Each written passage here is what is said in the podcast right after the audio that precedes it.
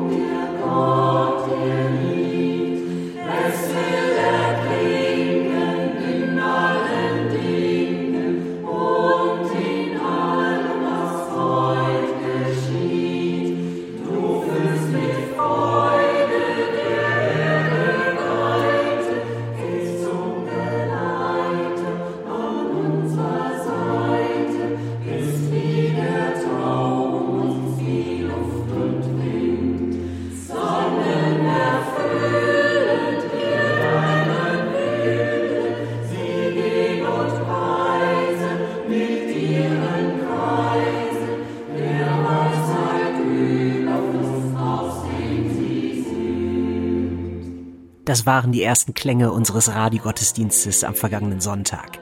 Ich möchte Ihnen heute ein paar Einblicke in das Drumherum von diesem besonderen Gottesdienst für uns geben. Für alle, die das noch nicht mitbekommen haben, wir konnten in der Auferstehungskirche am letzten Sonntag einen Gottesdienst live senden. Das hat der Deutschlandfunk gemacht.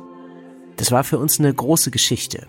Und äh, ich möchte gerne mit Ihnen heute nochmal ein paar Stücke aus der Musik und auch ein paar Stücke aus den Texten hören und ihnen ein bisschen erzählen, was äh, die Vorbereitung und die Nachbereitung alles so mit sich gebracht hat. Halleluja. Halleluja. Halleluja. Halleluja. Dein Blick kommt von oben, ein himmlisches Licht, voll Hoffnung und Wärme, der Zweifel zerbricht. Ich höre dein Versprechen, du bleibst ewig treu. Ich höre und glaube, die Liebe wird neu. Halleluja. Halleluja. Halleluja. Halleluja. Wie sind wir eigentlich dazu gekommen, dass der Deutschlandfunk auf äh, unsere Auferstehungskirche zugekommen ist, um von hier einen Gottesdienst zu übertragen. Das kam vor allem durch die äh, Ehefrau einer meiner Vikariatskolleginnen, Julia Rebecca Riedel, die als Pfarrerin unter anderem beim WDR arbeitet. Die kannte mich über ihre Frau äh, Marianne, die auch Pfarrerin im Rheinland ist und äh, hatte von meinem Podcast gehört. Ich hatte schon mal bei ihr bei einer Sendung im WDR mitgemacht und über sie sind wir so in den Radar des Deutschlandfunks gekommen. Die Planungsphase ging für diesen Gottesdienst schon im Oktober los, also viel früher, als man sonst jemals einen Gottesdienst planen würde.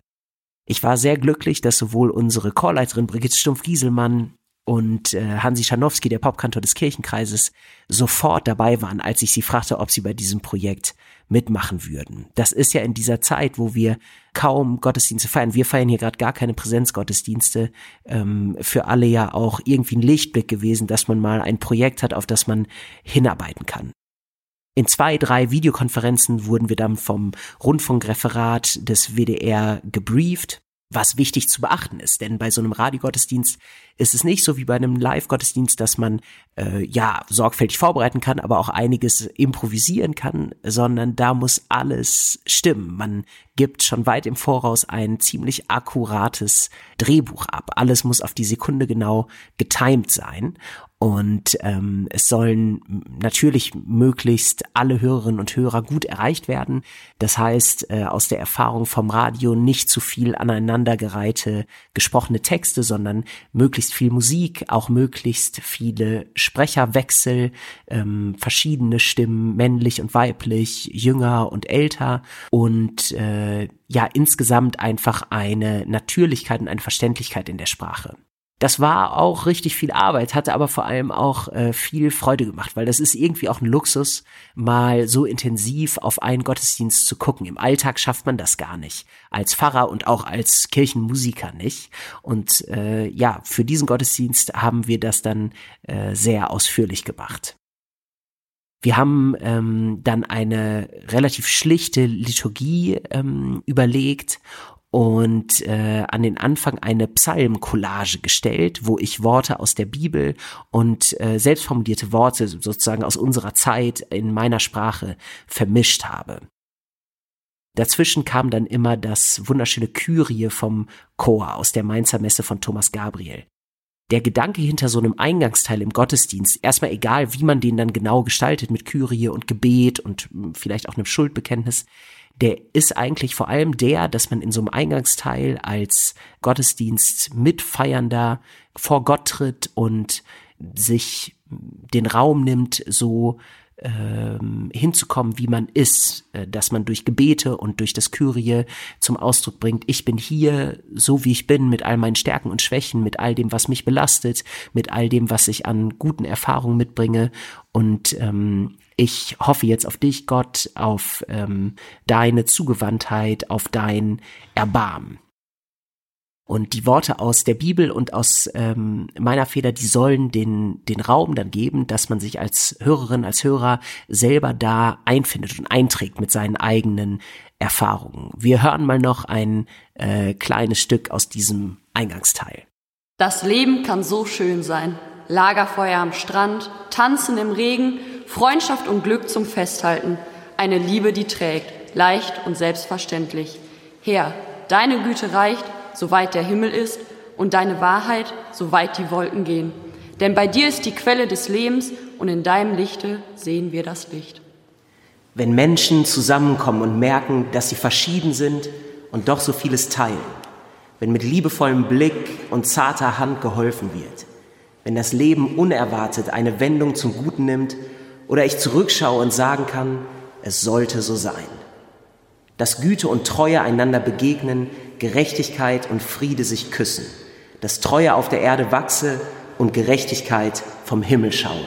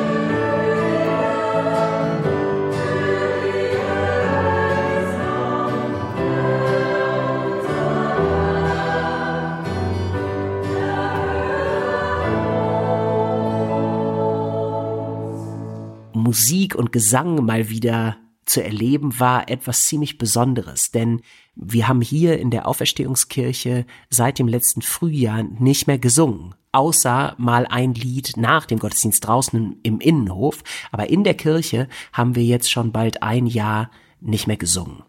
Und in der Vorbereitung für den Radiogottesdienst war lange gar nicht klar, wie das überhaupt sein wird, ob wir in dieser Zeit ähm, mit Gottesdienstbesucherinnen und Besuchern feiern würden. Wir haben ja im Oktober schon angefangen zu planen, da wussten wir noch nichts von dem jetzigen Lockdown. Und irgendwann zeichnete sich dann ab, dass wir den Gottesdienst ohne Menschen in der Kirche feiern werden, sondern dass nur die Mitwirkenden da sind. Und für die acht Chormitglieder, die von den sonst 80 Menschen in unserem Gemeindechor singen, war das dann auch eine ganz schöne Herausforderung, denn Brigitte konnte am Anfang nur die Stücke verschicken. Jeder hat für sich zu Hause geprobt. Dann konnten Einzelproben ermöglicht werden. Und erst ganz kurz vor dem Gottesdienst konnte dann gemeinsam geprobt werden. Für die Generalprobe ähm, und den eigentlichen Gottesdienst konnten wir Schnelltests organisieren. Das war äh, für alle Beteiligten richtig gut. Ähm, und gleichzeitig konnten wir auch in der Kirche realisieren, weil da sonst 400 Leute reinpassen, dass wir mit den 14 Personen, die dann letztlich drin waren, große Abstände, viele Meter Abstände einhalten konnten, um auch alles Corona sicher abzuhalten was wir bei den Stelltests erst dann in dem Moment überlegt haben, so richtig, ähm, als wir die machten, was passiert eigentlich, wenn jetzt jemand doch positiv wäre. Ähm, Gott sei Dank mussten wir nicht weiter drüber nachdenken, weil alle negativ getestet waren. Der Deutschlandfunk war mit einem Team da, die das ganze Jahr über viel unterwegs sind. Die sprachen, glaube ich, davon, dass die 120 Tage im Jahr durch Deutschland touren mit so einem blauen Truck, ähm, der eingerichtet ist wie ein äh, riesen Cockpit mit äh, großen Mischpulten, ähm, vielen Mikrofonen und äh, ja, großen Bildschirmen. Dazu hat die Telekom aus der benachbarten Schule von unserem Grundstück aus einer stillgelegten Hausmeisterwohnung eine extra nicht benutzte Internetleitung gelegt, damit auch eine richtig sichere Verbindung gewährleistet werden kann für die Übertragung. Der LKW hätte sonst zur Not auch so eine riesen Satellitenschüssel noch gehabt, über die das Ganze ähm, ausgestrahlt hätte werden können.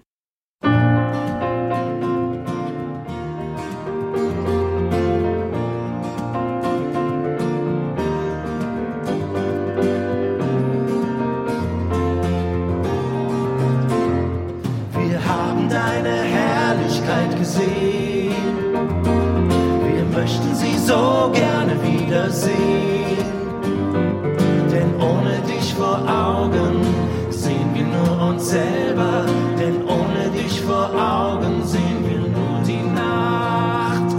Denn ohne dich vor Augen können wir nicht glauben. Denn ohne dich können wir nichts tun. Thematisch ging es um das Erinnern an richtig gute Zeiten. Darauf bin ich gekommen, weil der Predigtext an eine Geschichte erinnert, die für die Jünger Jesu ein echtes Highlight war und so der christlichen Gemeinde im zweiten Jahrhundert beim Durchhalten in einer Zeit der Verunsicherung helfen wollte. Der Predigtext erinnert nämlich an die sogenannte Verklärung Jesu. Das war dann auch das Evangelium dieses Sonntags. Und eine Geschichte, ein Highlight, an das erinnert wird, um durch eine Zeit der Unsicherheit zu kommen, ohne dass man weiß, wie lange die noch andauert. Das passt natürlich ziemlich gut zu unserem Erleben jetzt gerade in der Gegenwart. Die Leute, an die der Bibeltext gerichtet ist, die warteten schon ungeduldig auf die Wiederkehr Christi. Und ich denke, man kann davon ausgehen, dass die meisten von uns gerade mit ähnlicher Dringlichkeit auf ein Ende, jedenfalls auf eine deutliche Entspannung der Pandemie hoffen. Wir haben euch ja angekündigt, dass unser Herr Jesus Christus machtvoll wiederkommen wird – und dabei haben wir uns nicht auf ausgeklügelte, erfundene Geschichten gestützt, sondern wir haben mit eigenen Augen seine wahre Macht und Größe gesehen. Gott, der Vater, ließ seine Ehre und Herrlichkeit sichtbar werden. Damals, als von der Ehrfurcht gebietenden Herrlichkeit Gottes her eine Stimme erklang, die zu ihm sprach, Das ist mein Sohn, ihn habe ich lieb, an ihm habe ich Freude. Diese Stimme haben wir selbst gehört. Sie kam vom Himmel her, als wir mit Jesus auf dem heiligen Berg waren. So gewinnt das prophetische Wort für uns noch an Zuverlässigkeit. Und ihr seid gut beraten, wenn ihr euch daran haltet. Denn dieses Wort ist wie ein Licht, das an einem dunklen Ort brennt, solange bis der Tag anbricht und der Morgenstern in eurem Herzen aufgeht. Wie lange noch? Das ist auch die brennende Frage für die Menschen gewesen, an die der Predigtext gerichtet ist. Sie sehen nicht das Ende einer Pandemie herbei. Ihre Wünsche und Hoffnungen hängen an der Wiederkehr Jesu. Sie gehören schon zur dritten Generation von Gläubigen, die erwartet, dass der Tag des Herrn kommt. Mit diesem Tag verbinden sie große Hoffnungen auf eine ganz andere Welt, das Reich Gottes, vollendet und himmlisch und gerecht. Schon ihre Eltern und Großeltern hatten das angenommen, dass dies kurz bevorsteht. Der Tag des Herrn blieb aber aus. Die Erwartungen wurden jetzt schon viele Jahrzehnte enttäuscht. Der Brief an sie, aus dem der Predigtext stammt, der soll helfen, in dieser Situation gut mit der Gegenwart klarzukommen und dabei weiter zuversichtlich in die Zukunft zu blicken. Petrus, so nennt sich der Absender in Gedenken an den Jünger Jesu, will seinen Leuten beim Durchhalten helfen. Denn er weiß, dass eine enttäuschte Hoffnung und eine unsichere Zeit, genau wie heute, leider ein guter Nährboden für Verschwörungstheorien, Querdenker und sogenannte alternative Fakten sind. Eine äh, kleine Formulierungsschwierigkeit will ich hier mal transparent machen in der Predigt. Äh, die kam nämlich in Bezug auf den Autor des Predigtextes. Der Absender dieses Briefes nennt sich selber Petrus. Deswegen spricht man auch vom zweiten Petrusbrief. Traditionell wird er mit dem Jünger Petrus, der eben auch bei dieser Geschichte der Verklärung aus dem Evangelium mit dabei war, äh, identifiziert. Die Bibelwissenschaft ist sich aber seit einigen Jahrzehnten einig, dass bis auf die sogenannten echten Paulusbriefe alle neutestamentlichen Briefe pseudepigraphe Schriften sind. Pseudepigraph heißt, die geben einen Namen an als Absender, der aber eigentlich nicht stimmt. Das merkt man an Inhalten und auch daran, dass sie erst viel später geschrieben wurden, als zum Beispiel Petrus gelebt hat. Das heißt jetzt gar nicht, dass die Briefe von sozusagen betrügerischen Absichten geprägt sind oder von Lügnern stammen. Vielmehr ging es bei den Menschen, die die in echt geschrieben haben und dann sich Petrus genannt haben in Andenken an den Jünger Petrus oder äh, sich auch Paulus genannt haben, darum anzuzeigen, dass sie sich in deren Fußstapfen stellen. Also dass ich äh, mich bewusst äh, in die Linie eines Paulus oder eines Petrus stelle und sicherlich auch versuche mir dessen Autorität zu eigen zu machen, aber ähm, nicht um in echt vorzugeben, dass ich das bin. Das ist auch ein Phänomen, was in der Antike, wo die Briefe entstanden sind, gar nicht unüblich war.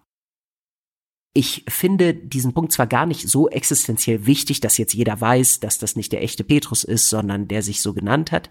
Ich finde aber, wenn man als Theologe und Prediger auftritt, dem das bewusst ist, dann finde ich schon wichtig, dass man nicht so tut, als wären das Worte vom Jünger Petrus, obwohl man es eben eigentlich besser weiß. Und dazu kommt der Punkt, dass ich es auch gut finde, wenn man in Predigten nicht vorgibt, dass die Bibel so wie sie ist vom Himmel gefallen ist, sondern sie so nimmt, wie sie ist, nämlich als Sammlung von Schriften, die von Menschen geschrieben worden sind, die über ihre Glaubenserfahrung erzählen ähm, und die aus ganz unterschiedlichen Zeiten und ähm, Milieus stammen. Wie dem auch sei, der Punkt meiner Predigt am Ende war, dass schöne Erinnerungen guttun. Denn dann weiß man, worauf man sich wieder freuen kann. Wie zum Beispiel auf ein Konzert, wie Brigitte Stumpf-Gieselmann eindrücklich erzählt hat.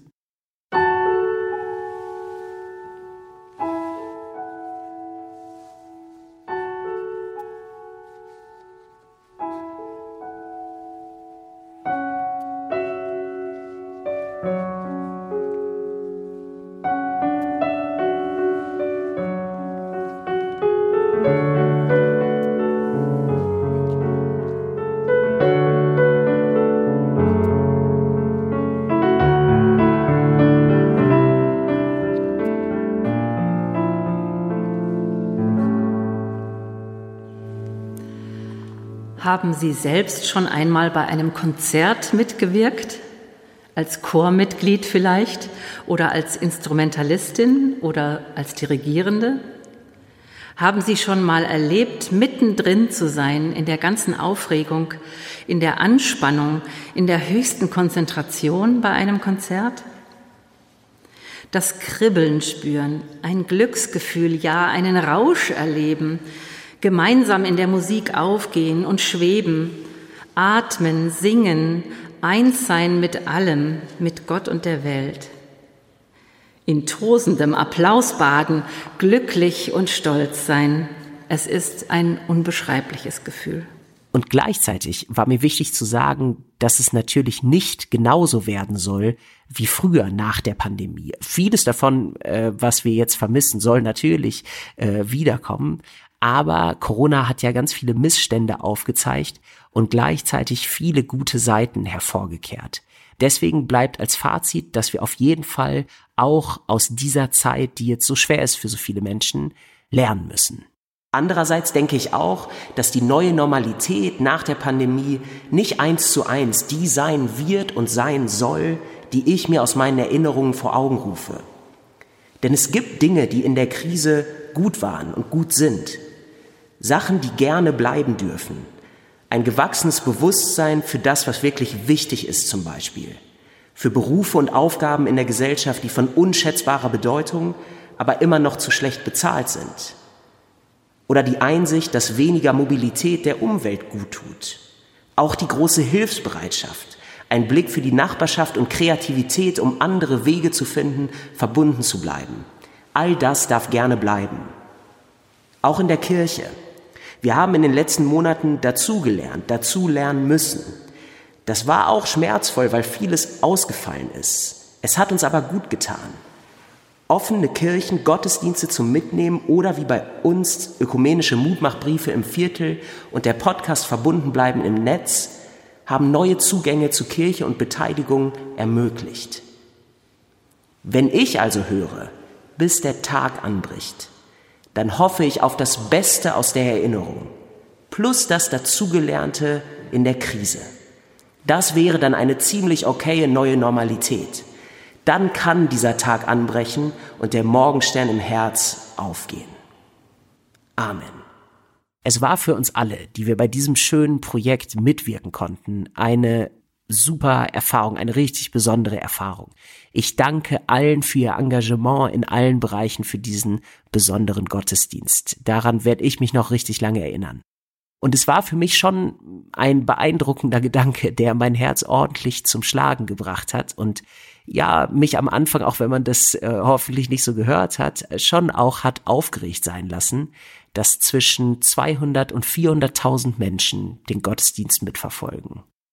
Und ich finde, so einige hunderttausend Menschen ähm, dann zu erreichen, das ist ein ja überwältigender Gedanke und bringt auch die Verantwortung mit sich, der wir hoffentlich durch unsere Mühen gerecht geworden sind, auch ein stärkendes Erlebnis, äh, ein Hörerlebnis, was Stärkung und wirklich ein Gottesdiensterlebnis war für die Leute, die zugehört haben, gebracht hat.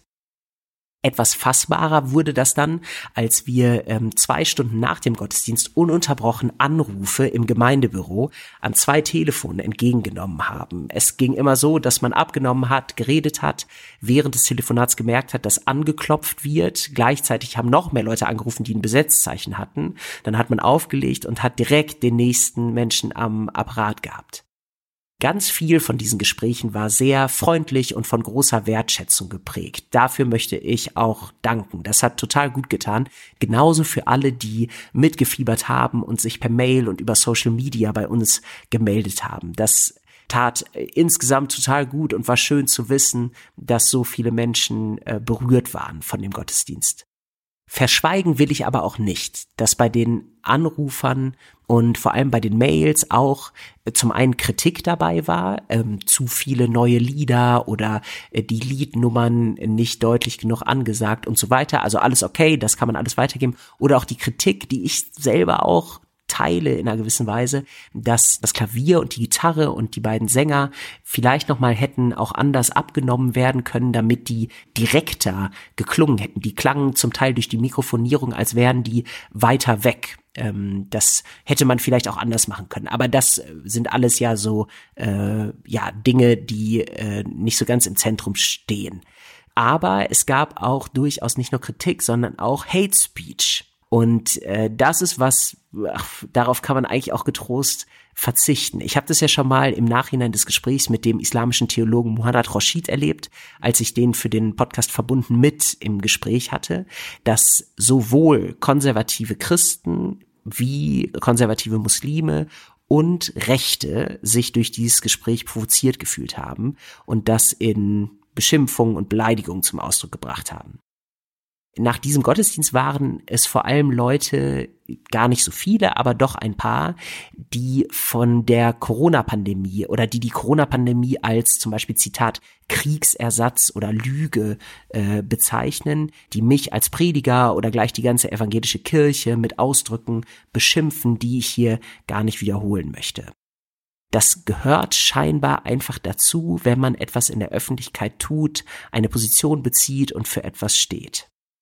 Aber Haters gonna hate. Ich will darüber gar nicht so viel, äh, dem so viel Aufmerksamkeit zu widmen. Äh, überwiegend war einfach eine sehr große Wertschätzung und viele Menschen, die die Texte zugeschickt haben wollten und sich erinnert gefühlt haben an eigene Erfahrungen. An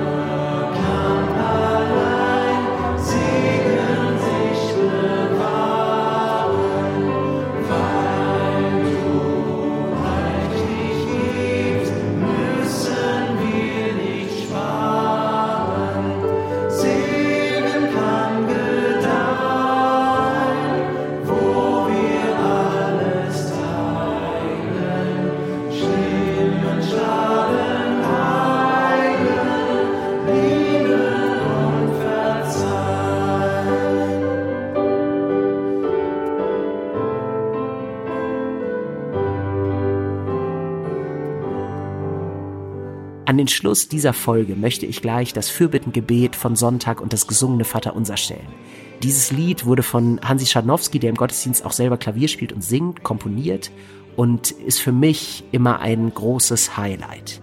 Vorher sage ich wie immer Danke an alle, die zum Gottesdienst und dadurch auch zu dieser Folge verbunden bleiben, beigetragen haben. Brigitte Stumpf-Gieselmann, Hansi Schanowski, Friederike Schulz, Philipp Holmer, Annalena Reichelt, Gary Vaughan und die Sängerinnen und Sänger von Gaudiamus. Dazu dem Team vom Deutschlandfunk und Lukas Pietzner für die Produktion. Bleiben Sie verbunden, Ihr Moritz Gräber. Lasst uns beten. Barmherziger Gott, Treffen mit allen Generationen, ausgelassene Abende mit Freunden und Reisen an schöne Orte liegen lange zurück. So vieles liegt schon ein Jahr zurück. Klagen darüber darf und muss sein. Es ist einfach eine schwere Zeit für so viele. Hilf uns, gut zurechtzukommen und die Zuversicht nicht zu verlieren. Wir wollen zusammenstehen und füreinander da sein, bis der Tag anbricht und der Morgenstern in unseren Herzen aufgeht. Stärke Zusammenhalt und Solidarität, denn das brauchen wir. Guter Gott, wir danken dir für alle, die beatmen, Hände halten und Schicht um Schicht ihr Bestes geben. Und für alle, die mit Kreativität guten Unterricht in endlosen Videochats machen. Für Mamas und Papas, die Büro, Hausaufgaben, Kochen und Waschen irgendwie alles unter einen Hut kriegen. Wir bitten auch für alle, denen es zu viel wird, die keine Kraft und keine Lust mehr haben. Gib du extra Power, damit es weitergehen kann. Noch so lange, wie es so ist, wie es ist. Wir beten besonders für alle Menschen, die gerade kein Publikum und keinen Applaus haben können. Für alle, die mit Hummeln im Hintern wieder auf die Bühne wollen und sollen.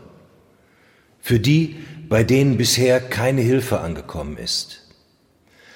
Wir denken auch an alle Menschen auf der Welt, die schnell vergessen werden, die ihre Heimat verlassen müssen oder in krasser Armut leben.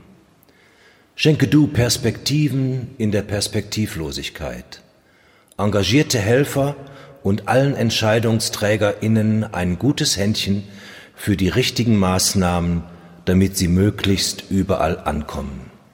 Himmlischer Vater, wir beten für die, die an Verschwörungstheorien glauben. Schenke Einsicht da, wo es möglich ist. Wer schon mit sich selbst sorglos ist, kann vielleicht zumindest aus Liebe für die anderen solidarisch sein. Wir bitten für alle, die im Sterben liegen und in letzter Zeit verstorben sind. Mögen sie bei dir wohlgeborgen sein. Und wir beten für alles, was durch Corona in Vergessenheit geraten ist. Wir schaffen nicht, alles parallel im Blick zu halten. Wir verlassen uns auf deine weite Sicht. Amen.